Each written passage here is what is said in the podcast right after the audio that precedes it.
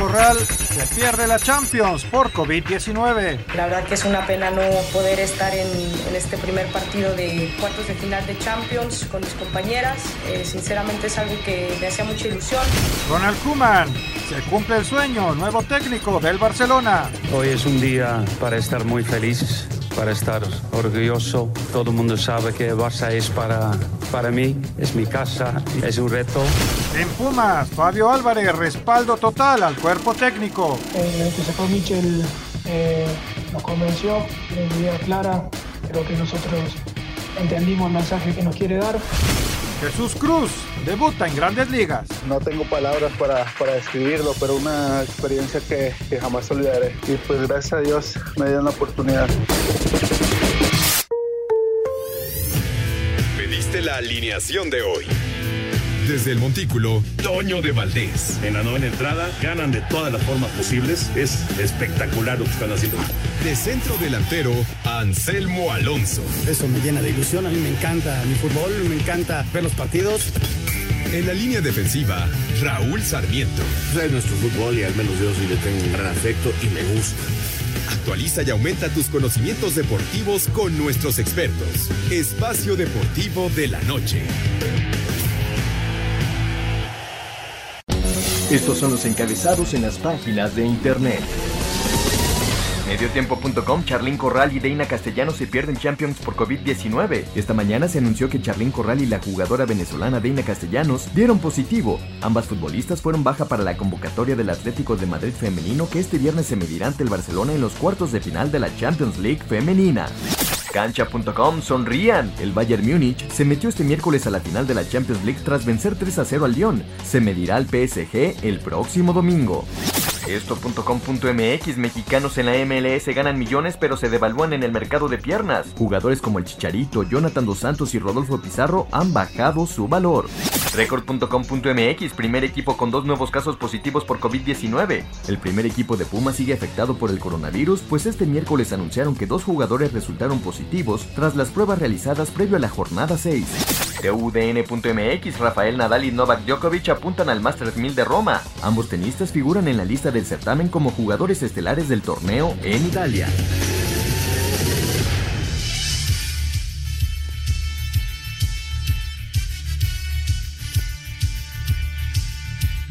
Amigos, ¿cómo están? Bienvenidos a Espacio Deportivo de Grupo ASIR para toda la República Mexicana. Hoy es miércoles, hoy es 19 de agosto del 2020. Saludándoles con gusto con Raúl Sarmiento, Anselmo Alonso, el señor productor, todo el equipo de ASIR Deportes y de Espacio Deportivo, su servidor Antonio de Valdés. Gracias a Ladito Cortés, como siempre, por los encabezados. Hoy Hassan está en la producción, ahí anda Cristian, ahí anda Rodrigo también, y bueno, todos los muchachos en Grupo ASIR. Raulito Sarmiento, ¿Qué te dije del Bayern Múnich? Nada, yo creo que el, el Olympique de Lyon merecía mucho más que un 3 a 0 en contra. Pero bueno, el Bayern va a la final de la Champions en contra del Paris Saint Germain. ¿Cómo está Raúl? Abrazo. Un abrazo, Toño, señoras señores, qué gusto saludarlos. Eh, en un momento más saludamos también a Toño y al señor productor y agradecer a Hassan, a Cristian, a Jackie, a Rodrigo, a Clau, eh, todo su apoyo para poder llegar hasta con cada uno de ustedes. Pues sí, eh, finalmente es mejor el Bayern. Yo incluso creo que hoy bajó un poquito su, su, ritmo, fue manejando el partido porque era superior. Es un equipo que realmente es muy poderoso, que no falla, que si no es uno es el otro, si no viene el otro, o sea, tiene una capacidad ofensiva que llama la atención y tiene un gran arquero, Toño, tiene Neuer a un porterazo eh, sí, quizás un gol se merecía el equipo francés, que fue superado, ¿eh? fue superado, creo que no hay ninguna duda de ello. Y, ahora sí que ya platicaremos más adelante de cómo en el Mundial lo que se imponía eran los equipos que no tenían la pelota y ahora en la Champions dos años después este, son los equipos que tienen la pelota los que llegan a la final, o sea, eh, el Bayern y también eh, el París. ¿Y qué te parece que tendremos técnicos alemanes en la gran final?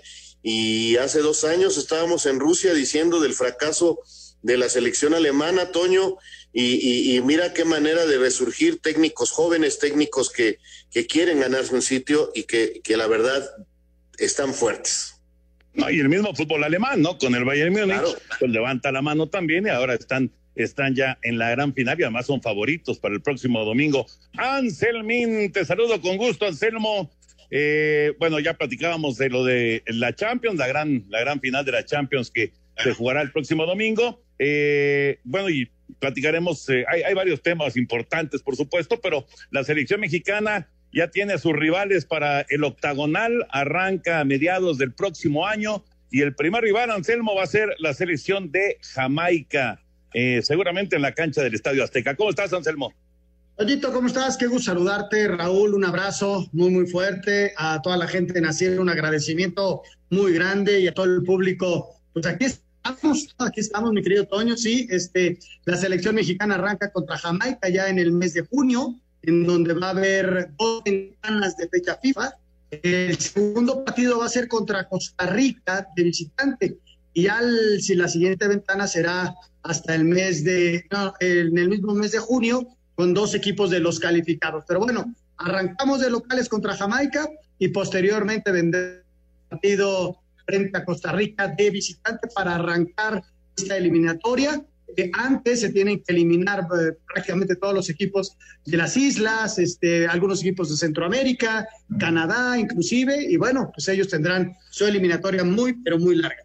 Muy larga, efectivamente. Ya, ya, ya, simplemente con el octagonal, pues ya también va a ser va a ser eterno, ¿no? Esta, esta última fase eh, ya se va a parecer a lo de a lo de Sudamérica. Ellos son 10 y acá pues son 8 los que van a quedar al final, así que va, a ser muy larga. Bueno, ya platicaremos de todos los temas, también, eh, bueno, los reportes de COVID en León, en Pumas, en Toluca, pero el torneo continúa, el, el torneo mexicano. Pero eh, platicamos del fútbol al ratito porque nos vamos con grandes ligas. Ayer dos debuts de mexicanos. Eh, esperábamos que hoy debutara también Ramón Urias con los Orioles de Baltimore. Jugaron temprano, los Orioles perdieron, Raulito, los Orioles. No me digas, no me digas. Sí, perdieron con Toronto, pero no debutó Ramón Urias. Sin embargo, sí debutaron Luis González ayer con Medias Blancas de Chicago y también eh, eh, muchacho Jesús Cruz, lanzador con los Cardenales de San Luis. Vamos con Dos mexicanos debutaron la noche del martes en el béisbol de las grandes ligas. El número 133 fue el jardinero Luis González con las Medias Blancas de Chicago, en donde tuvo la oportunidad de jugar en el bosque central y recibir un pelotazo. El 134 fue el lanzador Jesús Cruz con los Cardenales de San Luis. Cruz lanzó una entrada y recibió dos carreras. Aquí lo escuchamos. Pues imagínate una experiencia que la verdad, pues no, no tengo palabras para, para describirlo, pero una experiencia que, que jamás olvidaré. No, pues imagínate, yo estaba tan concentrado, pero pues sí, un poquito de nervios. Yo creo que, que, que fue normal y, y, pues gracias a Dios me dieron la oportunidad. Para Sir Deportes, Memo García. Estoy hecho ya.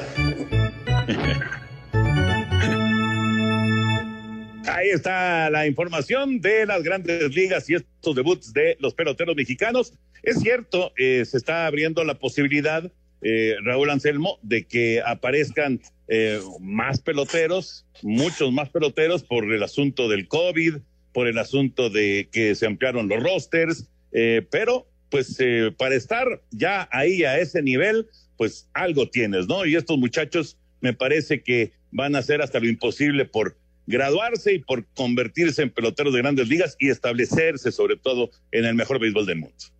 Así es, Toño, ya ayer lo platicábamos. Eh, eh, son historias que de repente se abren cuando parece que, que, todo está mal, que vienen muchos problemas, como ha sido en esta oportunidad con la pandemia. De repente hay una luz al fondo del camino y está iluminando a unos jugadores mexicanos que a lo mejor todavía no tenían en sus planes inmediatos debutar en las grandes ligas, pero tienen calidad.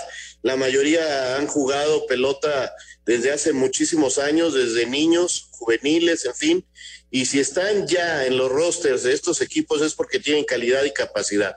Ahora es demostrar, ahora es ponerse los pantalones bien puestos y, demostrar por qué están en, ante esa oportunidad y quedarse, no dejarla pasar, no asustarse ante el momento, sino al contrario, agrandarse y, y quedarse con un sitio. Son cinco, Toño, los muchachos que ya debutaron. Ojalá les vaya muy bien. Ojalá que sus procesos este, no se hayan acelerado y entonces este, podamos quemarlos. Ojalá y no pase eso. Ojalá se consoliden y reciban más oportunidades. Es el mejor béisbol del mundo, no hay que olvidarlo. Y sí hay posibilidades ahora de, de jugar por todo lo que estamos viviendo. Ojalá y aprovechen esas posibilidades que tienen hoy de mostrarse en grandes ligas. Y la verdad que son muy buenas noticias, extraordinarias noticias, porque eh, pues de repente como que se empezó a, bloquear ¿no? el camino de los mexicanos para llegar a grandes ligas eh, y ahora pues empieza a, verse el fruto y además hay un chorro de chavos, muchos que están ahí en la, en la antesala y que tienen muchas posibilidades de, concretar eh, su llegada a, las grandes ligas. Ojalá, ojalá que sigan llegando peloteros mexicanos. Vamos a ir a mensajes y regresamos con la información del NFL. Ya están planeando, ya están planeando burbuja para la postemporada de la NFL. Volvemos. Espacio Deportivo. Un tuit deportivo. Arroba Ronald Kuman, feliz de volver a casa, destino Barcelona.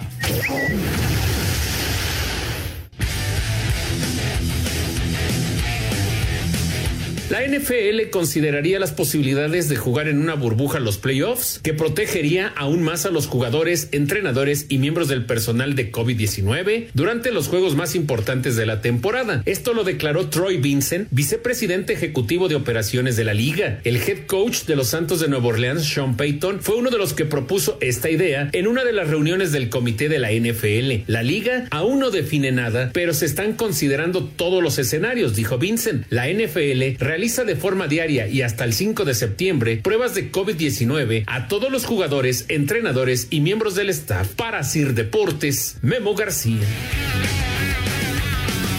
Gracias, Memito. Muchas gracias, Memo. Se ha insistido mucho por qué el béisbol, por qué la NFL no se mete en una burbuja como, como el básquet o como lo hizo la MLS. Y es simple y sencillamente por la cantidad de jugadores. Son demasiados jugadores no, no, había, no habría forma, en temporada regular, no habría forma de hacerlo. Sin embargo, tanto el béisbol como ahora escuchamos esta información de la NFL, sí lo están planeando para la postemporada, lo cual me parece perfecto, ¿no? Porque sí es una, una forma mucho más eh, controlada eh, con respecto al virus. Entonces, vamos a ver, eh, ojalá que se pueda desarrollar la NFL. Ojalá que pueda terminar la temporada de grandes ligas, que ya parece, parece que ya eh, la tormenta pasó, ya eh, los Rojos de Cincinnati, ya que fueron el último equipo con algún caso de coronavirus, ya están jugando, ya están jugando los Rojos de Cincinnati, entonces, pues eh, ahora sí ya están jugando todos los equipos. Ojalá y que puedan llegar hasta los playoffs, ¿no? Pero sí me suena lógico ya en playoffs, ahí sí hacer burbuja, tanto de grandes ligas como de NFL. Sí, pues tienes toda la razón, ya, ya ahora sí que la postemporada ya son menores. Eh, el número de, jugadores, menor el número de equipos, se necesitan menos hoteles, eh, podrías, este, no sé, a lo mejor en Orlando, que hay varios lugares donde se juega la pretemporada del béisbol, pueden hacer esos partidos sin público eh, en el béisbol y, y, por supuesto en el americano, pues ya estamos hablando de el próximo año. No sé cómo estaremos para entonces, pero qué bueno que la NFL ya esté planeando un escenario para poder eh, presentar este el menor número de casos posibles, inclusive ninguno como ha sucedido eh, en el básquetbol profesional. No, pero pues ya la temporada está a la vuelta de la esquina. Pues. Sí, ya menos de un mes, menos de un mes para que arranque la campaña de la NFL. Bueno, y antes de meternos al fútbol, vamos con NBA, porque los playoffs están en marcha y ni Lakers ni tampoco los Bucks de Milwaukee empezaron bien.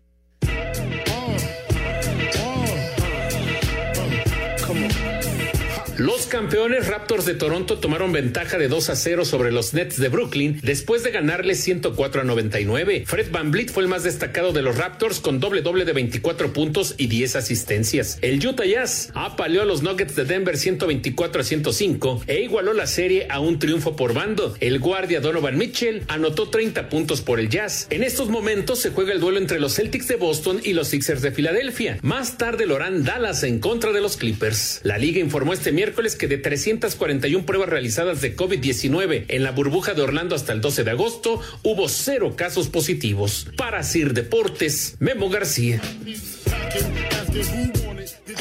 Gracias, Benito. Exactamente lo que decías, Raúl. Justo lo que decías, que no ha habido un solo caso desde que empezó la famosa burbuja de Orlando de la, de la NBA. Y en cuanto a los resultados, eh, híjole, qué, qué difícil, ¿no? Entender exactamente qué, qué es lo que le está pasando tanto a, Milwaukee como también a los Lakers, pero empiezan el día de ayer con, con, con derrotas y con derrotas que realmente me parece que deben de tener muy, pero muy preocupados a sus respectivos coaches, porque los equipos no lucieron en, en la fase final esta de, de, que se jugó después de la pandemia de temporada regular y ahora empiezan ya cuando, cuando ya es de, de, de, de a ganar cuatro de siete, pues empiezan perdiendo, ¿no?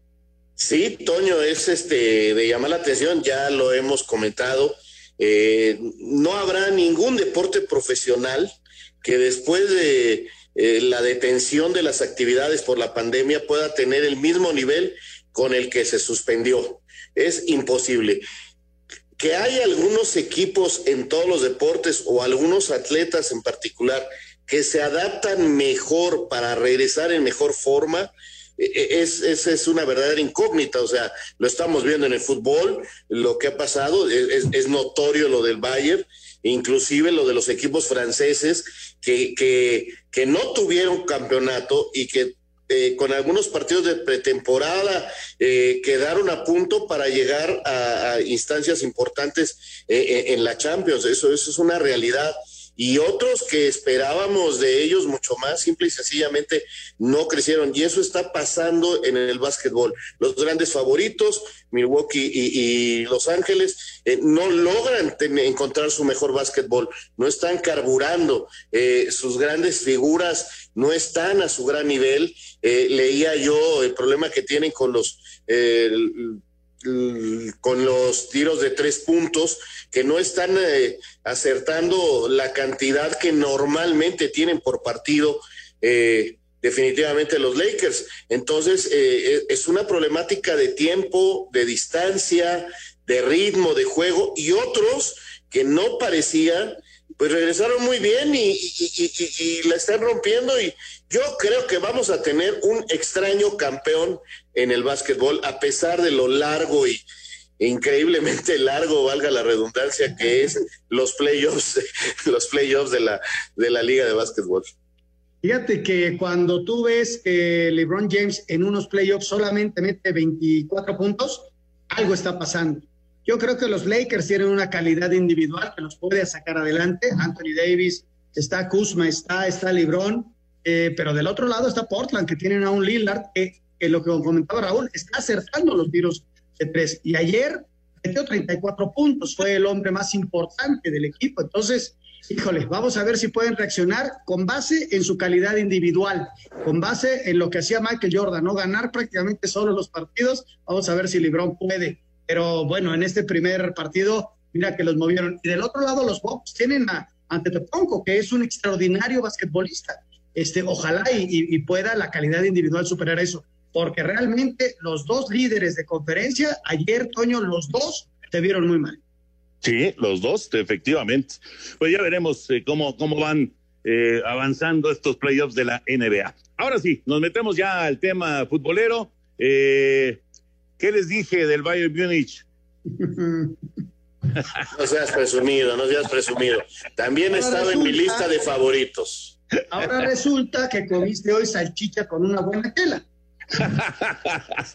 no, no, la verdad, la verdad es que eh, a mí me impresionó el, el Olympique Lyon, porque esos primeros 15 minutos no, no se fueron uno o dos por cero adelante, pues nada más porque Memphis Depay y el, y el otro, el, el camerunés, pues no acertaron, pero, pero el Bayern Múnich estaba, yo, yo lo sentí hasta confundido, este, no sé si con exceso de confianza, pero yo sentí confundido al Bayern Múnich en los primeros minutos y luego eh, pues viene Nabri con una jugada genial para abrir el marcador y ahí sí ya empezaron a controlar las cosas, ¿no? Pero esos primeros 15 minutos del Olympique Lyon, la verdad, la verdad, la verdad, fueron para, para hacer tambalear al, al coloso, ¿no? Al gigante. Eh, sin embargo, cuando tú no logras acertar en esas oportunidades contra un equipo de ese tamaño, cuando desaprovechas, normalmente te cuesta muy caro.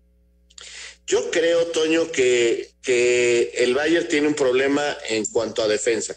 Su ofensiva es extraordinaria y tiene una capacidad y, si no es Lewandowski, es Müller, si no es Gabri, o sea, eh, y si no aparece cualquier otro, entra Cutiño en los segundos tiempos y, y, y, bueno, hoy le anularon uno, pero notas la facilidad que tiene para crear jugadas de gol y así, así varios. Eh, las situaciones que yo veo que sí le cuesta trabajo eh, en sector defensivo porque el mismo Barcelona le hizo dos goles y le pudo hacer más.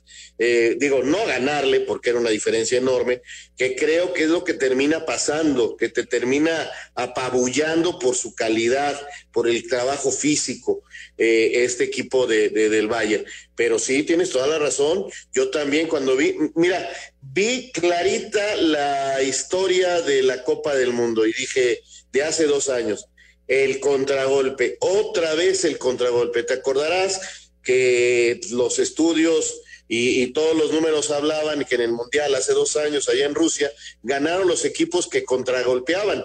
Terminó siendo campeón Francia sin haber tenido nunca más tiempo la pelota que los rivales. Y yo dije, el Olympique va a volver a poner de moda esto que es el contragolpe.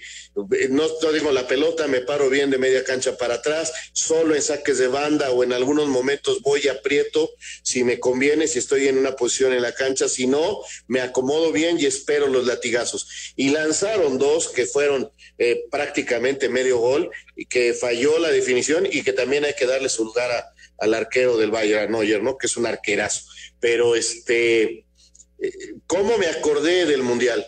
Y, por eso lo señalo, porque ahora llegan dos equipos que sí les gusta a la final, que sí les gusta tener la pelota. No vamos a tener al clásico contragolpeador. Ahora, si el París se acomoda, Toño, con Neymar y con Mbappé a salir en contras, cuidado, porque esos dos sí te hacen la jugada individual y, y tienen un poder de definición sin lugar a dudas.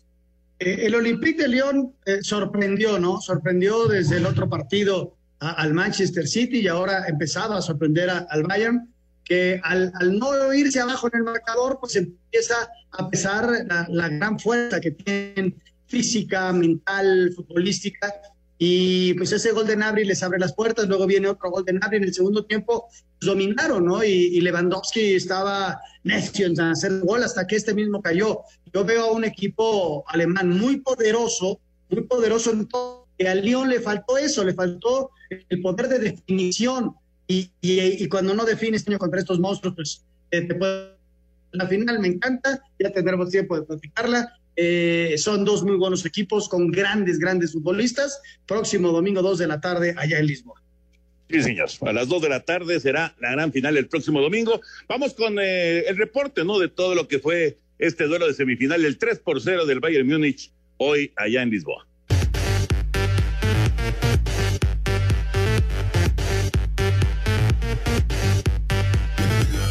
Con doblete de Sergei Gnabry y uno de Robert Lewandowski, Bayern Múnich mantiene la marca perfecta, 10 juegos, 10 triunfos. En semifinales de la Champions League venció 3 por 0 al Olympique de Lyon. Escuchemos al técnico de los alemanes, Hans-Dieter Frick. Sabíamos que iba a ser un partido difícil. Lyon había mostrado un buen rendimiento ante el City Juventus. Es un buen equipo que defiende bien y es muy agresivo. Nos complicaron las cosas, sobre todo al comienzo. Superamos una fase difícil con suerte, hay que decir. El domingo, en final inédita, alemanes contra los franceses del Paris Saint-Germain buscarán la orejona. Rodrigo Herrera, Asir Deportes. Espacio Deportivo. Un tuit deportivo. Claudio Bravo Muñoz, arroba C1 Audio Bravo. Gracias por todo, arroba Man City. Un gran placer.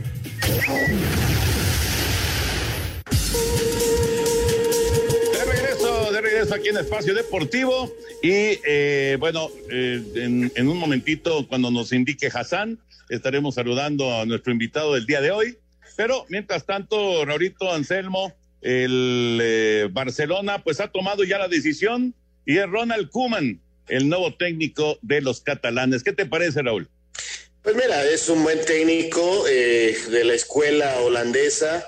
Eh, Cruyff lo llevó, conoce perfectamente la idea de, del alma mater de, de, este Barcelona, que a raíz precisamente de aquella época de Cruyff cambió y se convirtió en un equipo muy importante a nivel mundial. Ahora bien, eh, creo que aquí no nada más es el técnico, sino todo el plantel e incluso el ambiente que hay a nivel directivo. No es como en México que hay dueños. Aquí son eh, juntas directivas que tiene un presidente y, y, me parece que el ambiente interno no es el mejor. Para, para el Barcelona. Esta es una problemática porque inclusive ya hay para próximo, mm, todavía falta un año, allá en marzo, este, perdón por el tronido que por acá se está cayendo el cielo acá en el, en el pueblo. Entonces, este, te decía, eh, creo que hasta marzo son las elecciones y ya hay una contra al actual, al actual presidente y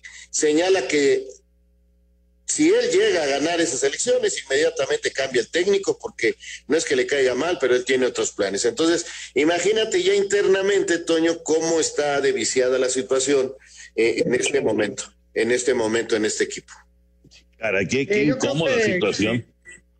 Que, que va a ser difícil, Toño, va a ser difícil para Kuman, pero es un hombre de experiencia, es un hombre que conoce perfectamente Barcelona, jugó ahí, es un hombre que, que ha dirigido y estaba dirigiendo selección nacional este, es un hombre de mucha experiencia, más allá del de, de plantel que le vayan a armar.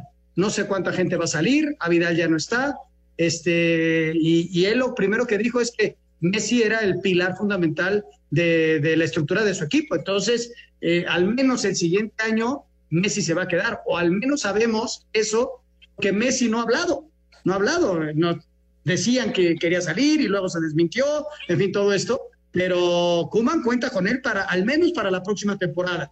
Y vendrán las elecciones en marzo y todo depende de cómo vaya el equipo. Si el equipo está trabajando bien, es el mismo presidente que hoy dice que no le cae bien Kuman o que quiere otra idea, pues no sé qué vaya a pasar. O no sé si, si vayan a, elegir nuevamente a Bartomeu, porque sí puede ser, ¿eh? No, sí puede ser, claro. Pero si no es y llega otro presidente y no quiere a, a Kuman, imagínate estamos hablando de que pues serían seis, siete meses tirados a la basura, no prácticamente, porque si corren al técnico y viene otro, pues es un relajo, es un momento difícil para el Barça. Pero bueno, ya está un queridísimo amigo en la línea aquí en Espacio Deportivo, Fernando Platas, medallista mexicano, una gloria del deporte de nuestro país, indudablemente. ¿Cómo estás, Fer? Abrazo grande aquí con Raulito Sarmiento y con Anselmo Alonso. ¿Cómo estás? Muy bien, Toria, muchísimas gracias por el espacio aquí a tus horas y gracias por la llamada. Qué gusto saludarte, amigo. ¿Cómo está la familia? ¿Todos bien con esto del, del, de la pandemia? Afortunadamente todos bien, con salud. Este, los chamacos ya a punto de empezar escuela, ¿verdad? Desde casa, pero afortunadamente todos con salud. Qué bueno, qué bueno, Fer. Oye, platícanos porque eh, pues eh, ha aparecido esta información de que quieres eh, postularte para ser presidente de la Federación Mexicana de Natación. Platícanos ¿Es, es, es una realidad? ¿Cuáles son tus planes? ¿Por qué tomas esta decisión? Eh, gracias, La verdad es que sí, efectivamente me, me, nominé, me postulé para ser presidente de la Federación Mexicana de Natación, pues obviamente porque toda mi vida he estado vinculado a lo que es la familia acuática, las actividades acuáticas, y mi firme interés de poder ayudar a una federación que yo estoy completamente seguro y creo que toda la gente que conformamos la federación necesita un cambio, necesita nuevos, nueva visión, nueva estructura y es un momento muy importante para la federación. Este, obviamente tengo un plan, tengo la experiencia suficiente como para llevarlo a cabo, pero hoy tengo una limitante que son como están los estatutos de la federación, no me permitiría este, participar, es decir, la verdad es que la, la participación está hecha a los menos y creo que hoy lo que necesita la federación es una participación a los más y sobre todo una elección independientemente de quien gane, una elección transparente y que pueda convocar más proyectos, ¿no? Fernando, qué gusto saludarte, Raúl Sarmiento de este lado. Justo antes de entrar estábamos hablando de los problemas que hay a nivel directivo en el Barça y que son básicos para lo que pasa en la cancha. Y, y, y de entrada al escucharte, pues entiende uno por qué hay tantos problemas eh, eh, eh, en un deporte que nos ha dado tantas y tantas alegrías, de que es la, todo lo que es la natación, los clavados, la familia acuática, como tú la defines, es, es una problemática en verdad, en serio, que se termina reflejando en los resultados, Fer. Sí, yo te estaba escuchando cómo hablabas de, una institución como es el Club Barcelona, que no solamente es hablar del, del, fútbol, hablas de deportes y de ligas profesionales en muchos deportes, es literalmente una institución deportiva. Y justamente el beneficio de tener una institución es porque está estructurada, ya hay programas y al final del día hay un plan de cuatro, de ocho años que se pueden ser, pueden ser evaluados, ¿no? Y yo creo que eso es lo que necesita la federación hoy, necesita tener eh, literalmente una participación integral de todos, necesita una transparencia administrativa, una transparencia en la misma gobernanza de la federación, el desarrollo integral de, obviamente de los atletas, de los entrenadores y su capacitación, pero también necesitamos voltear a ver todo lo que es el desarrollo de las actividades acuáticas, porque efectivamente tienes a la disciplina que más medallas olímpicas ha ganado en Juegos Olímpicos como lo es clavados, pero también natación, el waterpolo, la, natación artística, aportan mucho dentro del ciclo de centroamericanos y panamericanos, pero todavía tenemos pendiente el tema del desarrollo. Y mientras no entendamos que esto tiene que ser de programas, de proyectos, de estructura, más allá de personas, pues creo que esto lo va a dificultar poder tener resultados y hacerlo de manera objetiva, ¿no? Ese es, ese es un tema importantísimo y además que siempre hemos hablado, yo creo que Raúl, este, este, Toño, se acordarán perfectamente que siempre hemos hablado eh, abiertamente de la autonomía de las disciplinas, que a pesar de que todos estamos en el agua, pues natación no tiene nada que ver con clavados y clavados no tiene que ver nada con clavados de altura. Entonces, esto es un tema que se tiene que dar para poder ser eficiente. Las mejores federaciones a nivel mundial, como Estados Unidos, Canadá, España, Australia, tienen de manera autónoma las disciplinas y permite el desarrollo para tener nada más y simplemente resultados de los cuales todos estemos contentos, ¿no? Hola, Fer, ¿cómo estás? Te habla Anselmo, ¿cómo te va? Me da muchísimo gusto saludarte, amigo, ¿cómo estás? Bien, bien, don Anselmo, un gustazo saludarlo. A mí me da muchísimo gusto mandarte un abrazo, mi querido Fer, gran amigo. Oye, ¿qué posibilidades hay de todo esto del estatuto que manejas, de, en términos este, reales, de que puedas llegar tú a la federación? ¿Sí se puede, no se puede? Sí se puede. A ver, organizar una asamblea extraordinaria para las asociaciones es muy sencillo basta con que dos terceras partes estén de acuerdo para promocionar la reunión y en la reunión votar si se puede o no se puede. Eh, yo creo que en el, en, el, en el espíritu siempre de la parte deportiva es que se pueda competir más. Este, si tú vas a construir una, una casa, Anselmo, pues no es lo mismo tener una sola opción que tener cinco opciones de las cuales puedes evaluar y hasta tu, tu proyecto final pueda sumar con más cosas que no habías visualizado. La, la asamblea es el gran órgano que pone el orden y la autoridad dentro de la federación y la verdad es que esto lo pueden organizar en menos de, de 20 días y después obviamente convocar a las elecciones que serán antes del 15 de diciembre. ¿Es factible? Sí, es un tema de voluntad y yo creo que de entender que entre más compitamos, hoy en día le sirve a la federación con un tema de transparencia y, de una buena imagen que, que necesita urgentemente, ¿no? Oye, Fer, a ver, yo no entendí por qué tú no puedes ser presidente de la federación. ¿Cuál, cuál es la razón por la que tú, o sea, levantas la mano, tú eres un gran personaje de, del deporte mexicano, eh, yo creo que estaría muy bien representada la, federación contigo, pero ¿cuál, ¿cuál, es la razón de que tú no puedas estar o, que no puedas ser en este momento eh, postulante a? Porque hoy los estatutos, Toño, lo que marcan es que tú tendrías que formar parte de una asociación con un puesto que haya sido este, ya este, ratificado. Es decir, la federación tiene 36 asociaciones estatales. Que tuvieras una posición ahí, eh, estás hablando de 36 lugares y más o menos este, multiplícalo por dos o tres que son representantes dentro de los estados. Pero además lo acota a que únicamente son los que forman el Consejo Ejecutivo o la Dirección Ejecutiva, que terminan siendo 14 posiciones, menos el, el, el eh, representante jurídico. Entonces ya son 12 personas pero además no puedes tener menos de dos años dentro de la, de la, del nombramiento. Entonces, pues ya de ahí vas quitando y vas quitando y vas quitando y al final, pues no hay una participación real de proyectos. Yo creo que ese es, es como está diseñado. Y hoy, como debería de estar diseñado, como tú dices, pues bueno, yo al final son los años que pasé como atleta, estuve en la comisión de, atletas en la Federación Internacional, estuve en la comisión técnica de clavados en la Federación Internacional, estuve dentro de la organización de la Serie Mundial de Clavados durante mucho tiempo, he estado en la administración pública tanto municipal, estatal, he trabajado para como subjefe de misión en Juegos Centroamericanos de Veracruz, he trabajado en la delegación para panamericanos en, en Toronto apoyando este, a la delegación y pues yo creo que deberían de ser cartas suficientes pues por lo menos para presentar un proyecto y que permitan competir y aportar a lo que a lo que es un proyecto de federación, ¿no? Fer, ¿tienes apoyo de algunas este entidades para poder organizar esta junta eh, especial y entonces sí tener cabida? He platicado casi ya con todas, Raúl. La verdad es que aprovecho para agradecerles porque me han contestado la mayoría. Hemos podido platicar, hemos encontrado este, pues, proyectos en común, temas en común, y hoy este, hemos em, estado empezando a recibir este, buenos comentarios, esperando que ellos puedan presentar este, alguna propuesta a la federación. Hasta que no existe ese apoyo, pues bueno, no será real, pero por lo tanto la verdad es que hoy he, tenido la fortuna de poder platicar con muchos de ellos.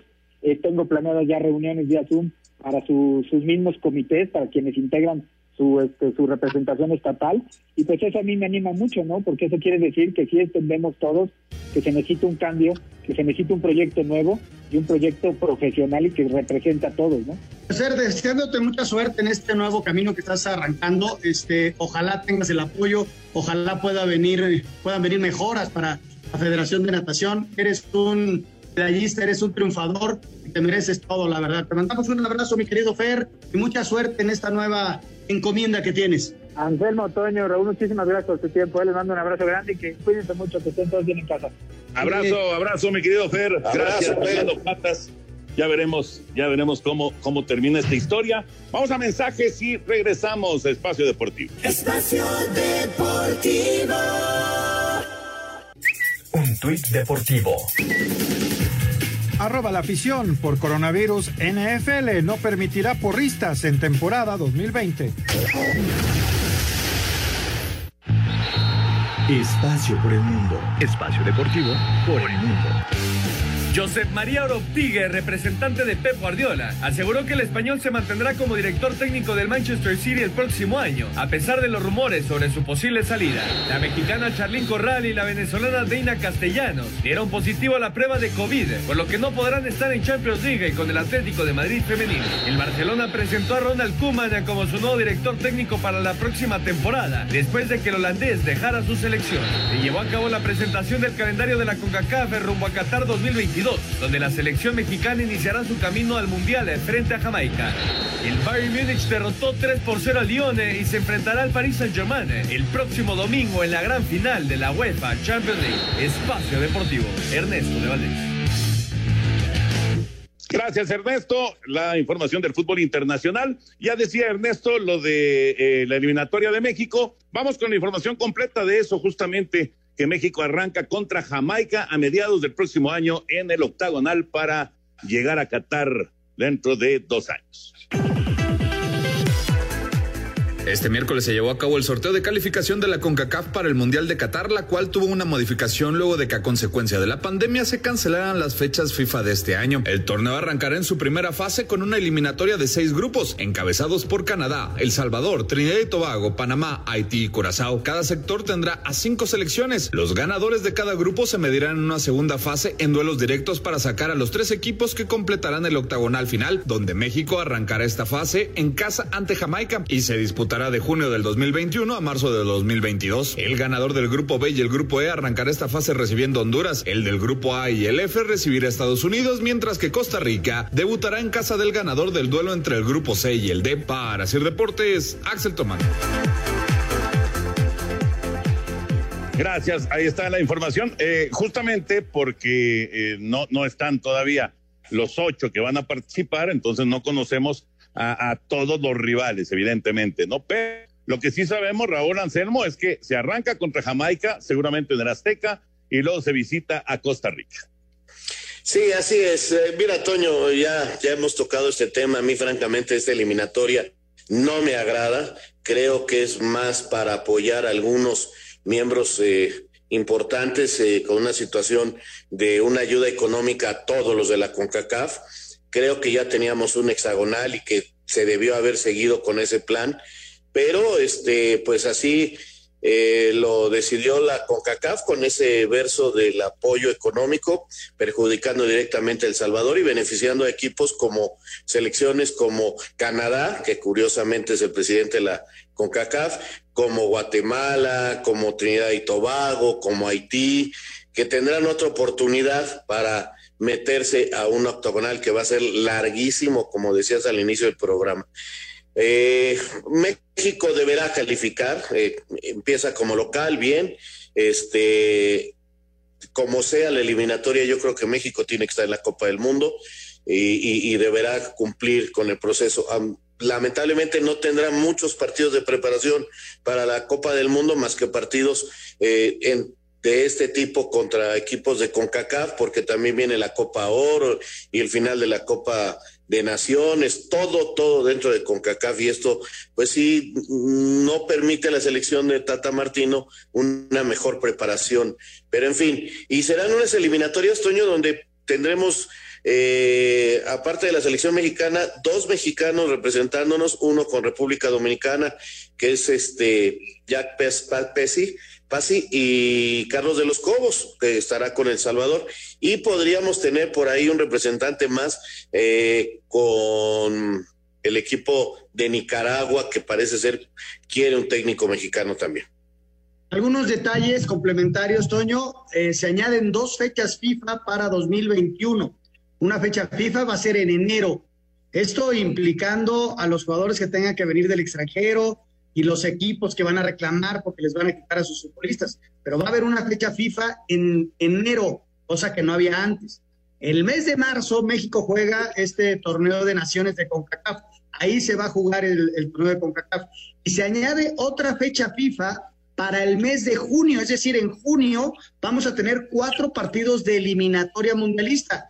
Terminando el cuarto partido de eliminatoria, se liga la Copa Oro, es decir, todo el mes de de julio y hasta el primero de agosto se va a jugar la Copa Oro, es decir, vamos a tener una actividad de selección tremenda. Inclusive, esa Copa Oro va a, estamparse con el arranque del siguiente campeonato de nuestro país, ¿eh? Esos son pequeños detalles que ahorita estaba viendo el calendario surgieron, ¿no? Todo porque se fueron atrasando partidos y hay que pagar este partidos internacionales.